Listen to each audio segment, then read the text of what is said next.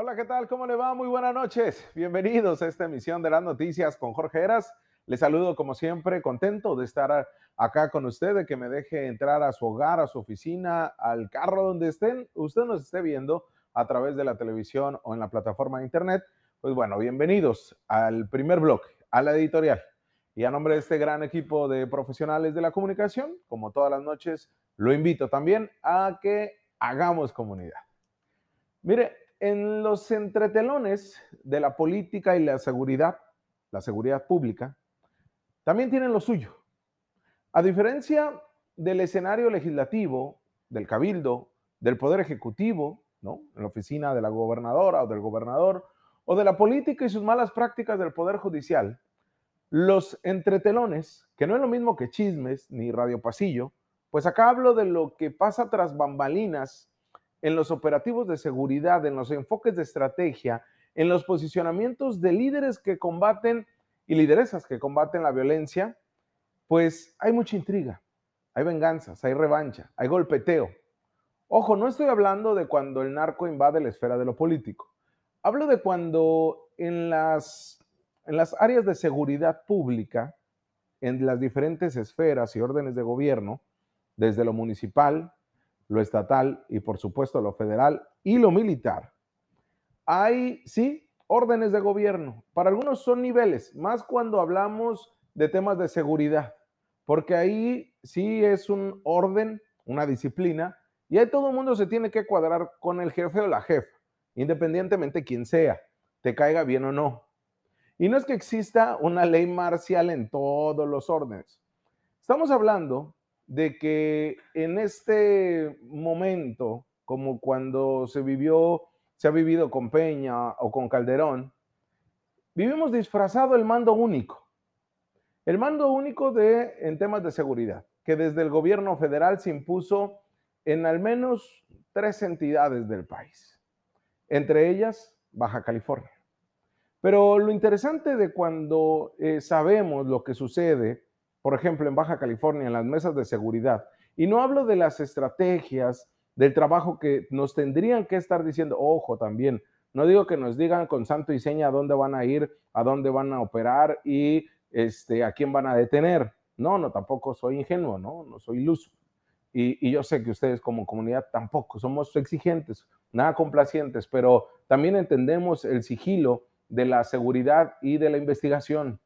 Pero mire, cuando no, se entienden ni la policía municipal de los, seis, de los ahora siete municipios, ni la policía estatal, que ha cambiado de nombre, de uniforme, de presupuesto, pero las malas prácticas y malos elementos siguen. Además, es la última o penúltima entidad Baja California en tener elementos estatales. Tenemos un déficit considerable de policías municipales y estatales en Baja California. Nos hemos visto fortalecidos con lo que nos envían a nivel federal la Guardia Nacional y, por supuesto, los militares. Dependemos totalmente de eso. Y no nos hemos sabido encontrar en este laberinto este, de la mala política pública que nunca se cristalizó con Kiko porque nunca se aceptó que estaban haciendo las cosas mal. Se optó mejor por crear estas áreas de inteligencia, pero de espionaje, que ya hemos retratado y analizado acá en el, editorial de las noticias con Jorge Eras. Y con Jaime Bonilla Valdés, él estaba peleado con todo el mundo y su mamá. Realmente nunca tuvo clic ni relación con militares, con eh, los de Marina, ni con, eh, con la Marina, pues, la Secretaría de Marina, ni con tampoco este, con la Guardia Nacional. ¿No? Él se sintió tan amigo de Andrés Manuel López Obrador que nunca hizo clic con nadie. No lo necesitaba, decía. Y el fiscal general en tiempos de Bonilla tampoco se encontró. Es por eso que, pues ante un escenario en donde Carlos Flores, que comandaba la este, comisión, bueno, la, era comisionado de la, este, de la GESI, de la Guardia de Seguridad, ¿no? de la Guardia Estatal, pues también él fue el que tenía la batuta, él tenía la relación con todas y todos pero nunca supo operarla, al que salió por la puerta de atrás. Pidió vacaciones, pero terminó siendo corrido por quien ahora ocupa el puesto de fiscal. pero que diseñaba una Secretaría de Seguridad Pública muy a su modo, a sus formas, porque la conocía en las entrañas. Sin embargo, llegó el orden desde el gobierno de México y la militarización que ha buscado el presidente Andrés Manuel López Obrador y tuvo que hacerse a un lado, tuvo que irse a la fiscalía, destartalada como tal, pero ahora es el nuevo fiscal, hablo de Iván Carpio. Pero en Baja California, ahora en esta nueva etapa, en el marinismo, Marina del Pilar, la gobernadora se tuvo que hacer un ladito y desde el inicio dijo, es una imposición. La guardia, el presidente Andrés Manuel López Obrador nos pidió que tenía que ser un militar y que él tenía que coordinar todo. Y así fue. Entendedora Marina del Pilar que es mejor llevarla bien con el centro del país y con el presidente, que es el líder supremo de los morenistas, de los López Obradoristas, diseñó ahora un nuevo esquema, dándole sí la batuta de la seguridad y la política pública en esta materia a Gilberto Landeros Briceño, quien es el nuevo titular desde el primero de enero de la Secretaría de Seguridad y Protección Ciudadana en la entidad. Claro que cuenta con la experiencia para proteger al Estado, se ha destacado en la administración que dijo la propia Marina del Pilar, coordinará la prevención y estrategias de inteligencia que verán siempre por la seguridad de los más vulnerables. Es un general de división propuesta directamente por el gobierno federal. Es licenciado en Administración Militar, tiene una maestría en Administración Militar para la Seguridad y Defensa Nacional, realizó diversos cursos en inteligencia militar, capacitado en las escuelas de las Américas del Ejército de Estados Unidos, tiene 47 años de experiencia en el ejército. Ahí ocupó la comandancia de la primera brigada de fuerzas especiales en Puebla, la segunda región militar en Tijuana. Vaya, el nombramiento del general Landeros eh, como parte de esta estrategia del gobierno federal propuso al militar por su conocimiento de la región. El militar ocupó hasta junio la Secretaría de Seguridad Pública de Hermosillo, Sonora. Y ahí la verdad que no entregó muy buenos resultados. En diciembre del 2010 llegó por primera vez a Baja California para ocupar la segunda región militar, operando desde Tijuana. Seis meses después, hizo tremendo oso al presentar la denuncia a la entonces Procuraduría General de la República y encabezar el operativo realizado un 4 de junio del 2011 en la casa del empresario casinero y exalcalde de Tijuana, Jorge Janro, por una supuesta posesión de armas, de más de 80 armas de fuego. Y todo este operativo que tuvo que, que, tuvo que dar la cara Felipe Calderón, en su guerra contra el narco, porque al final, pues Jorge Janrón salió libre, sin ningún problema. Y el general eh, Landeros tuvo aciertos, detenciones de narcotraficantes, exagentes policíacos. En su primera etapa en Baja California, le digo, hace pues una década, eh, detuvo exagentes policíacos venidos al narco, además del hallazgo de narcotúneles, le significó posicionarse con ese mando único que imperaba las órdenes de Calderón y su guerra contra el narco. Duró hasta el 2013 en Baja California, cuando después, pues ya con Peña, arribó el general de brigada Gabriel García Rincón en Tijuana. La situación acá es que, pues tiene las credenciales, tiene la venia, la bendición, no solamente del presidente Andrés Manuel López Obrador, sino del titular de la Sedena, de Crescencio Sandoval. Tiene todo para hacer un excelente trabajo, para rifarse el físico.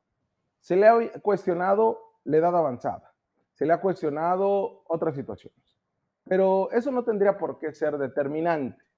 Sin embargo, estamos ante un escenario de clima de inseguridad y violencia que no lo tiene cualquier estado del país. Es una situación diferente a lo que se vive en Tamaulipas, donde es un narcoestado. Situación totalmente diferente por la complejidad de las zonas eh, serranas en Guerrero, en Michoacán, en Oaxaca, donde también el narco impera y toma la batuta. Situación diferente en Jalisco, quizá. Situación diferente en otras ciudades. Tijuana es violenta por sí sola y está enraizada la seguridad en un tema hasta cultural.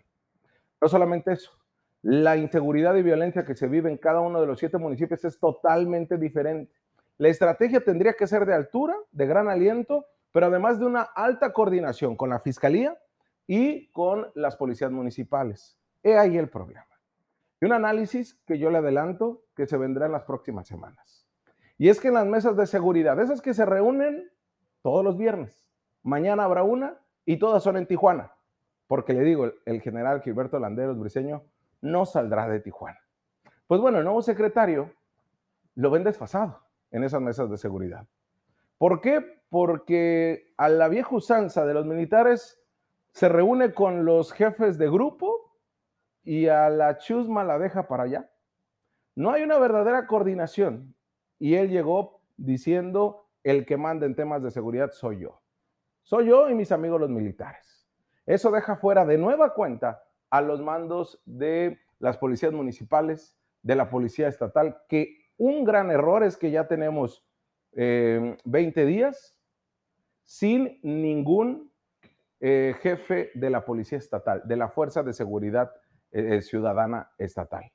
No hay jefe de la Policía Estatal, hay encargado de despacho. No ha empleado una verdadera estrategia ni coordinación estrecha con las corporaciones ni municipales, ni con la propia, ni con la de casa. Además, se cuestiona que emplea términos como si estuviera en el viejo sistema de justicia penal. Sus operativos se teme que carezcan de legalidad bajo lo que significa el informe policial homologado que establece la Policía Municipal y que también tendría que hacer la Policía Estatal. El nuevo sistema, que el general nunca lo vivió en Tijuana, pues en Mexicali inició en 2010 y en Tijuana hasta el 2016, será un impedimento por los términos que utiliza el general cuando se refiere a materia de seguridad y el combate a la violencia. El hoy encargado de la Secretaría de Seguridad Pública de Baja California habla de indiciados, de averiguaciones previas, de informes y reportes de un personaje de la política de seguridad que tampoco se encontró en el laberinto de inseguridad y violencia de Sonora y que Baja California no se ha podido entender con los demás eh, eh, elementos, elementos de las mesas de seguridad. Obviamente, nadie lo va a decir, obviamente, o públicamente, Obviamente van a callar porque, pues, ¿quién le va a decir que no al presidente Andrés Manuel y su estrategia de tenerlo acá? Pero lo que más preocupa, porque eso lo puede superar el propio general Landeros Briseño en las próximas semanas o quizá meses. Lo que más preocupa es que el secretario de Seguridad Pública de Tijuana, José Fernando Sánchez González, quien fue este exsecretario de Seguridad Pública en la última etapa de Kiko Vega y que entregó de manera directa a la Secretaría eh, de Kiko del panismo a lo que fue Jaime Bonilla y la Superfiscalía, que ninguna de las dos funcionó, pues ya están haciendo mancuerna y eso preocupa todavía más, pues como si no se conocieran, desde la extinta Secretaría de Seguridad Pública, cuando cambiaba ahí el mismo eh, secretario de Seguridad Pública de Tijuana. Las mismas prácticas arcaicas se utilizan en Tijuana, en la Secretaría de Seguridad Pública, y temen que se haga lo mismo en la Secretaría de Seguridad Pública Ciudadana. Muy a lo pan, muy ineficientes, pero además sin reconocimiento ni cambios de estrategia sobre la marcha. El problema acá, le digo, es ante la situación de violencia que tenemos y lo que se nos viene y la falta de estrategia.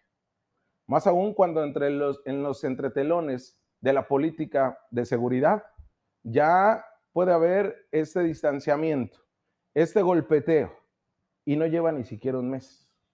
Por el bien de los baja californianos, de todas y de todos, no solamente de los tijuanenses, es que esto se amplíe, que se haga una gama, una verdadera estrategia de seguridad. Y que estos movimientos arcaicos y de golpeteo, porque sabemos, ya andan buscando, queriendo tumbar al recién nombrado fiscal, no tiene ni dos días y ya lo querían quitar de la jugada por el control que pudiera tener una nueva política muy maninista, pero que no está siendo entendida por el nuevo secretario de Seguridad Pública de Tijuana. Ahora sí que las cosas pueden cambiar, sí, y esperemos que por el bien de todos y de todas nosotros lo hagan. Y sobre todo porque estamos hablando de temas de seguridad. Vamos a una pausa comercial y regresamos, porque tenemos...